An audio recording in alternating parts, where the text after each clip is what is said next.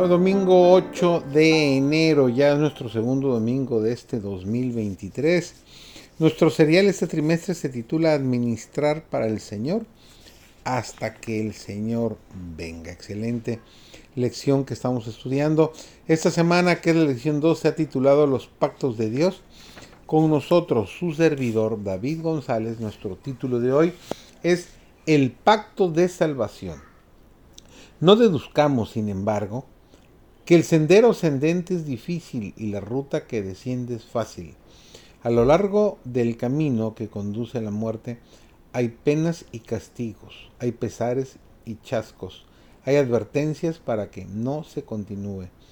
El amor de Dios es tal que los desatentos y los obstinados no pueden destruirse fácilmente. Es verdad que el sendero de Satanás parece atractivo, pero es todo engaño.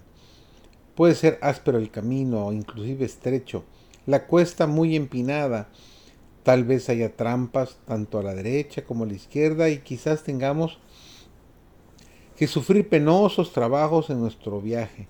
Puede ser que cuando estemos cansados y anhelemos descanso, tengamos que seguir avanzando, que cuando nos consuma la debilidad tengamos que luchar, o que cuando estemos muy desalentados debamos esperar aún pero con Cristo como guía, no dejaremos llegar al fin al anhelado puerto de reposo. Cristo mismo recorrió la vía áspera antes que nosotros y allanó el camino para nuestros pies.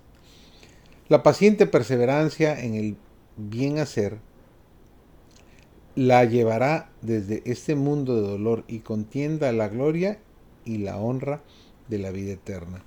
Si Dios mora en usted y está por encima de usted, no tiene nada que temer. La Biblia es una luz para los que están en tinieblas.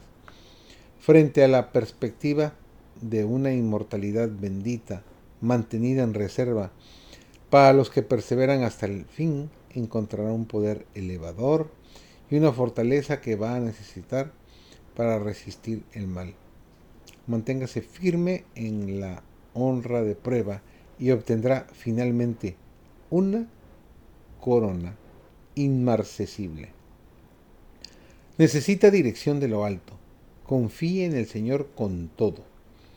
El corazón y Él nunca le va a defraudar. Si le pide ayuda a Dios, no lo hará en vano. Para animarnos a tener confianza, se acerca a nosotros por medio de su santa palabra y su espíritu y trata de lograrlo de mil maneras. Pero en nada se deleita más que en recibir al débil que acude a él en procura de fortaleza.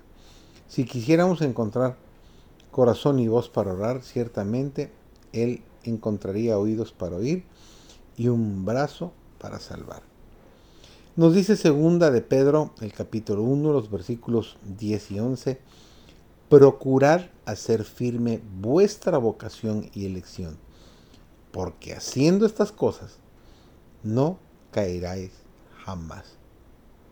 Porque de esta manera os será otorgada amplia y generosa entrada en el reino eterno de nuestro Señor y Salvador Jesucristo.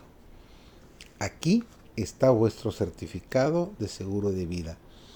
Esta no es una póliza de seguro cuyo valor algún otro puede recibir después de vuestra muerte es una póliza que te asegura a ti una vida que se mide con la vida de Dios, o sea, la vida eterna. Qué gran seguridad, qué enorme esperanza.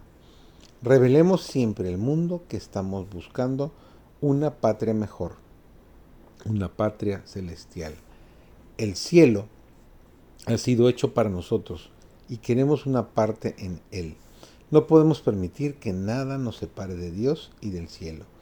En esta vida debemos ser participantes de la naturaleza divina. Hermanos y hermanas, tenéis solo una vida que vivir. Sea una vida de virtud y oculta con Cristo en Dios. Que esa sea tu experiencia personal.